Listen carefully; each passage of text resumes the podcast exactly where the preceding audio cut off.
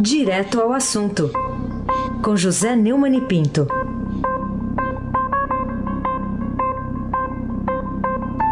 Às 7 horas e 35 minutos, ao vivo, aqui no Jornal Eldorado, José Neumani Pinto. Muito bom dia, Neumani. Bom dia, Emanuel Bonfim. Bom dia, Camila Tulinski. Bom dia. Bom dia, Almirante Nelson Volta. Oi. Bom dia, meu amigo Mati Evangelista Biasi. Bom dia. Meu amigo ouvinte da Rádio Eldorado 107.3, Emanuel Bonfim. Neumani, sábado, a coluna do Estadão, que é assinada pelos editores Marcelo de Moraes e Andresa Matais, fazem parte aqui do time da Rádio Eldorado no Conexão.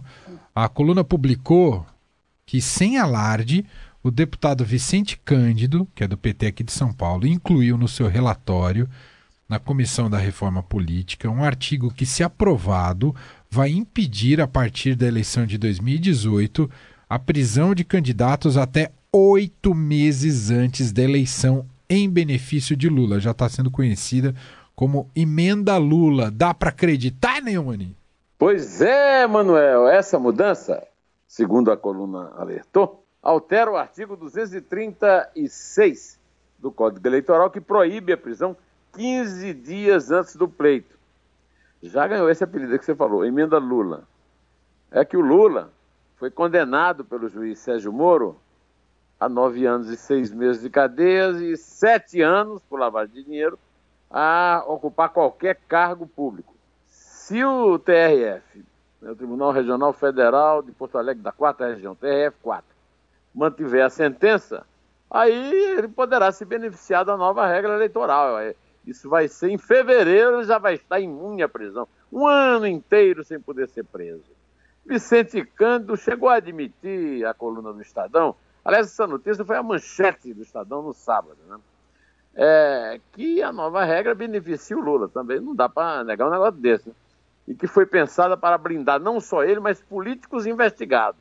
É o acordão famoso. Lula também, como qualquer outro, é a nossa arma contra esse período de judicialização da política. Ô, Emanuel, é o seguinte, Emanuel, eu tenho 50 anos de jornalismo, cara, mas em, em política, né? Em matéria de safadeza, de safadeza da pior espécie, de falta de caráter, de canalice, de calhordice, essa foi a maior de que eu já tomei conhecimento, rapaz, em meio século de jornalismo. É difícil você acreditar, mas os caras perderam pudor de vez, Emanuel Bonfim. Vamos ver se os parlamentares dos outros partidos vão acompanhar o relator cínico nessa jornada em direção à total falta de vergonha. O Estadão que deu furo e os outros jornais que o acompanharam dando a notícia, foi a notícia mais relevante e mais revoltante do fim de semana, já registraram a reação de outros parlamentares em completo desacordo. É o mínimo que se espera, né? Mas sabe-se lá o que pode vir de notícia ruim do Congresso? Emanuel Bonfim. É verdade, é verdade. É curioso, só para acrescentar um detalhe, né, mano, que o Vicente Cândido fala, até comentei isso agora há pouco no Jornal Dourado, ele fala que é necessário por conta desses tempos. Ele fala, nesses tempos do país. Eu falei, que tempos são esses, deputado? O senhor podia explicar para a gente? Tempos em que políticos são investigados, então é por isso que precisa da emenda? É isso a explicação para nesses tempos, né? Eu vou, eu vou lhe contar uma história engraçada com esse sujeito. Ele é ligado ao futebol, você sabe, né? Coisa do esporte, é, superfaturamento de, de arenas, etc. E ele estava no. Aliás, hoje eu vou ter um, um Roda Viva também desse, debate sem entrevista. Ele estava num desses chamado de Agora Brasil e teve a cara de pau de dizer que os governos que mais combateram a corrupção no Brasil foram de Lula e Dilma. Eu, eu não sabia o que fazer, comecei a rir, eu tive uma gargalhada nervosa com espanto no programa. Agora vem esse cara com essa. Isso aqui não é para gargalhar. Isso aqui eu não vou pedir nem o, o, o, o Almirante Nelson para colocar o, o rabugento, rapaz. Isso aqui é para chorar. Botar aquele bebê chorando numa música que eu tenho um dia dele. É Manuel Bonfim. Entre as surpresas, além dessa, né, entre as surpresas do fim de semana, o Estadão nos revelou a outra, a de que o advogado de Temer advoga para o advogado do Lula. E segundo Fábio Leite e Ricardo Brant, ele acha a coisa mais natural do mundo. Você concorda, Neumann? É, Fábio é, e, e, Ricardo Brant foram enviados especiais a Curitiba e vieram com essa notícia. Né? Segundo o texto, começa assim: no espectro político dos seus clientes, eles estão agora em lados opostos. Desde os tempos da Faculdade de Direito da Pontifícia Universidade Católica de São Paulo, e agora em um dos mais rumorosos, rumorosos casos da Lava Jato, estão juntos. O advogado de Michel Temer advoga para o advogado de Luiz Inácio Lula da Silva.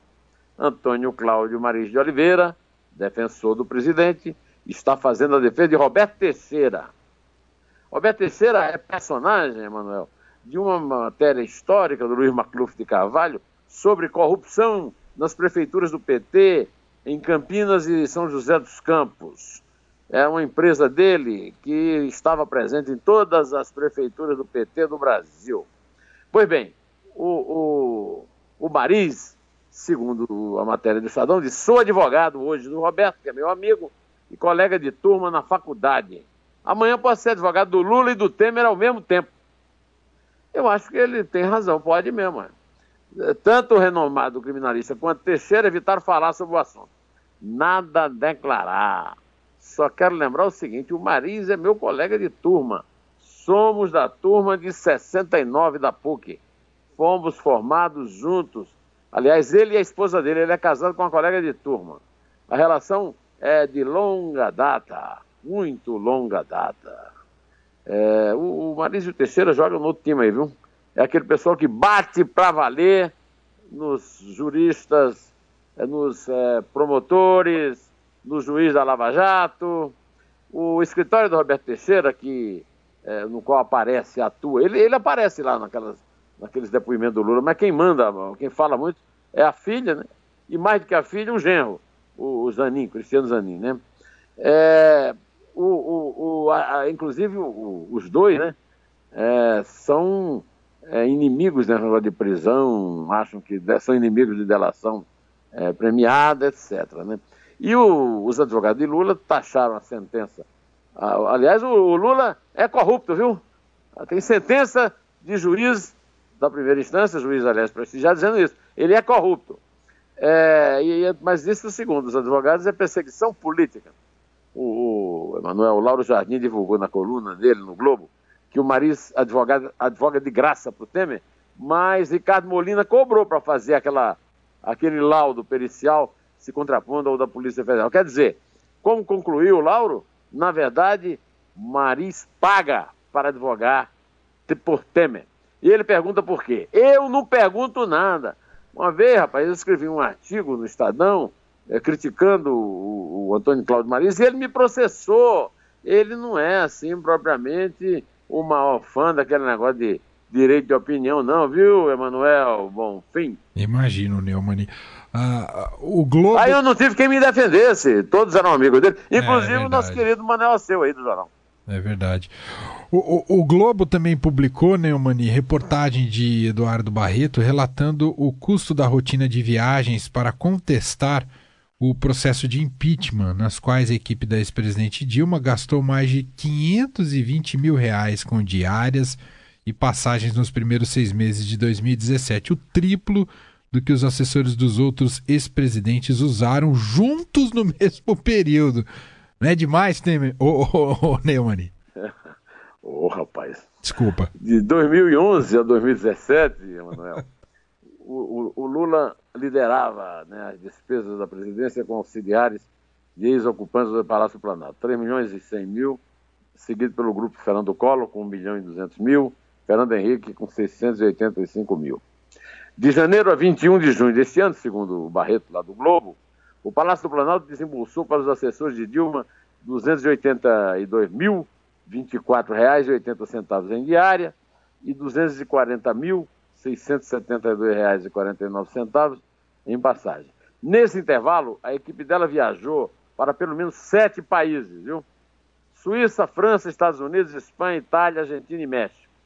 Nesse mesmo período, o grupo do Lula gastou uh, com diárias de passagem, R$ 88.543,66, o de Collor, R$ 78.465,74 Fernando Henrique foi modesto, rapaz, R$ 7.670 e Sarney mais ainda, R$ 2.808,04. Segundo o decreto de 2008, todo ex-presidente, Emanuel, tem direito a oito servidores de livre nomeação, além do uso de dois carros A presidência paga por toda a vida dos ex-presidentes salários, diárias e passagens desses assessores. O combustível e os custos com o veículo também estão garantidos. O ex-presidente não tem despesas próprias custeadas. A assessoria da ex-presidente Dilma informou que nenhuma pressão fará com que a presidente eleita, presidenta eleita, Dilma Rousseff, deixe de viajar, interrompa as denúncias sobre o golpe de Estado ocorrido em 2016 e as perversas e nefastas consequências que se abatem sobre a população brasileira. Enquanto a essa nefasta consequência, meu amigo, são consequências do governo dela, 14 milhões de, de desempregados. A diferença de Dilma, aliás, não é só financeira, não. É que ela gasta esse dinheiro todo nosso para falar mal de nós. Afinal, Emanuel, o Brasil somos nós. Ela não se toca porque é burra demais, é irresponsável demais. Mas será que não há ninguém nessa porcaria, essa jossa desse governo Temer, para pelo menos contestar publicamente, denunciar essa pouca vergonha? O Temer só está empregado em salvar o próprio empregão, que aliás ele herdou dela. Vai ver que é gratidão, Emanuel. E nesse ritmo, Neumani, das nossas re revoltas a partir do fim de semana, o que, que você me diz das mudanças feitas pelo deputado Newton Cardoso Júnior, do PMDB de Minas Gerais, no texto do novo refis proposto pelo governo, colocando em risco o cumprimento da meta fiscal deste ano, hein, Neumani? Oi, Manuel, segundo essa matéria aí do Estadão, as mudanças podem impor um perdão de 73% da dívida a ser negociada nesse programa de parcelamento que chama Refis. O levantamento do impacto foi feito pela área técnica do Ministério da Fazenda, então é uma coisa séria, né?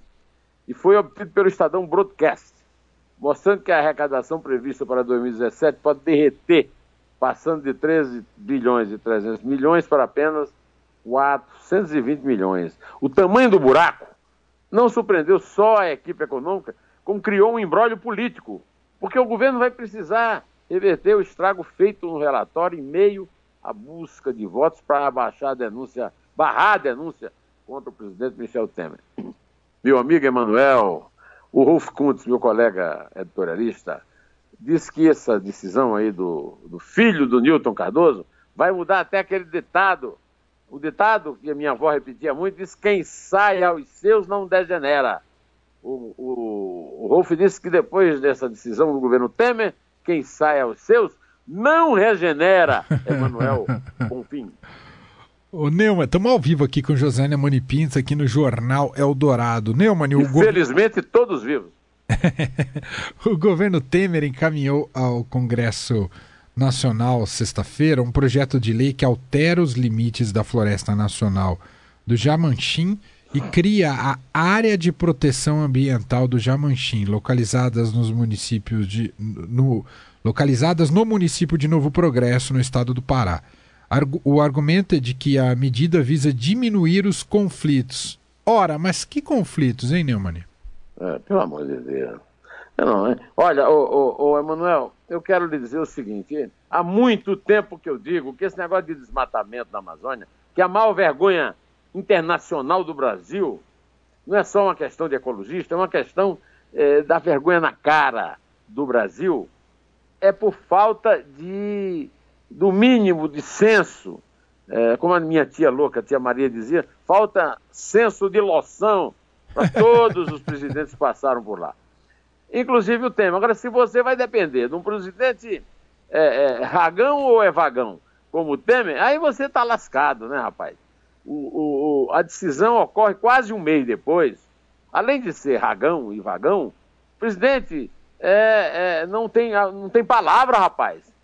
Ele vetou uma medida provisória 756 e trecho da medida provisória 758 que permitiriam a exploração comercial de parte da floresta nacional do Jamanchim.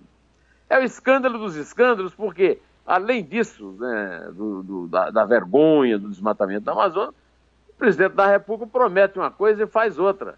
Eu quero saber se esses deputados que ele está prometendo verba aí para para votar nele aí, barrar a denúncia, não estão contando com essa possibilidade. Eu estou achando que ele, no caso deles, vai cumprir a palavra. Hein, Emanuel Bonfim?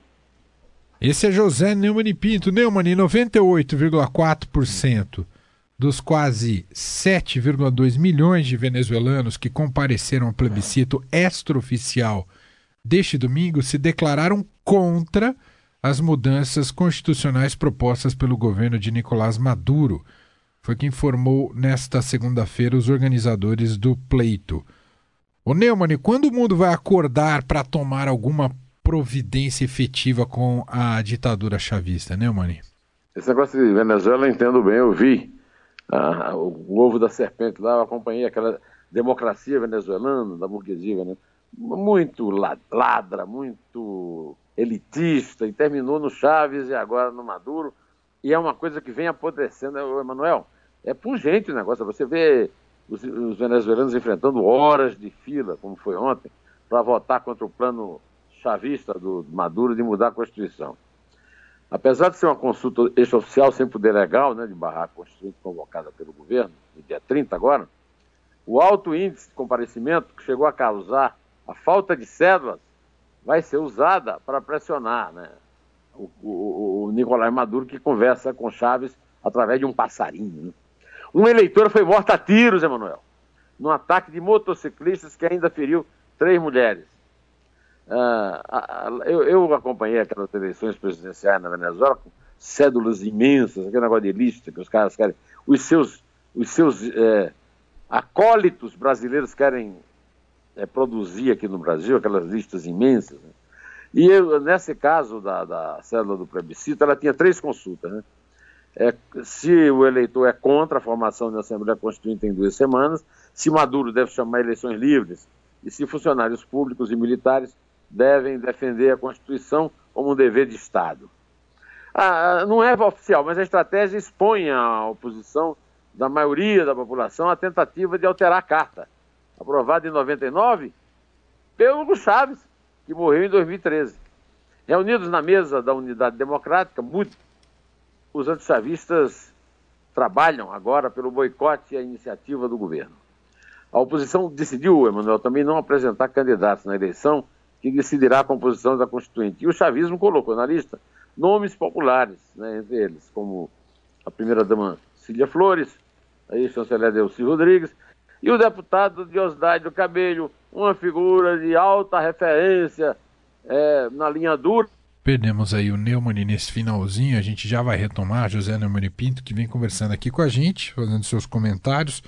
Uh, e, e, agora, nesse último destaque, falando sobre a situação da Venezuela. Ontem, a Venezuela, né, o grupo de oposição, promoveu uma, um, uma votação né, para um plebiscito extraoficial para checar se a população gostaria ou não que se realizassem esse, se realizasse esse, essa nova constituinte que Maduro pretende implementar. E o resultado é impressionante, né? 98,4% dos quase 7,2 milhões de venezuelanos que foram às urnas se declararam contra a, as mudanças. Neumani, estamos de volta com vocês. Então vamos, vamos ouvir uma homenagem sincera minha, eu que prezo tanto meus amigos como você, a essa amizade linda entre, entre Maris é, e Teixeira. O advogado do Temer e o advogado do Lula. É uma música, foi feita para comemorar esse tipo de amizade, meu amigo. Amigo com Roberto Carlos. Você, meu amigo de fé, meu irmão, camarada. Amigo de tantos caminhos e tantas jornadas. Cabeça de homem, mas o coração de menino. Aquele que está do meu lado em qualquer caminhada me lembro de todas as lutas, meu bom companheiro. Vamos contar, Emanuel. Vamos nessa. É três. É dois. É um. Em É uma casa de portas abertas. Amigo, você é o mais certo das horas incertas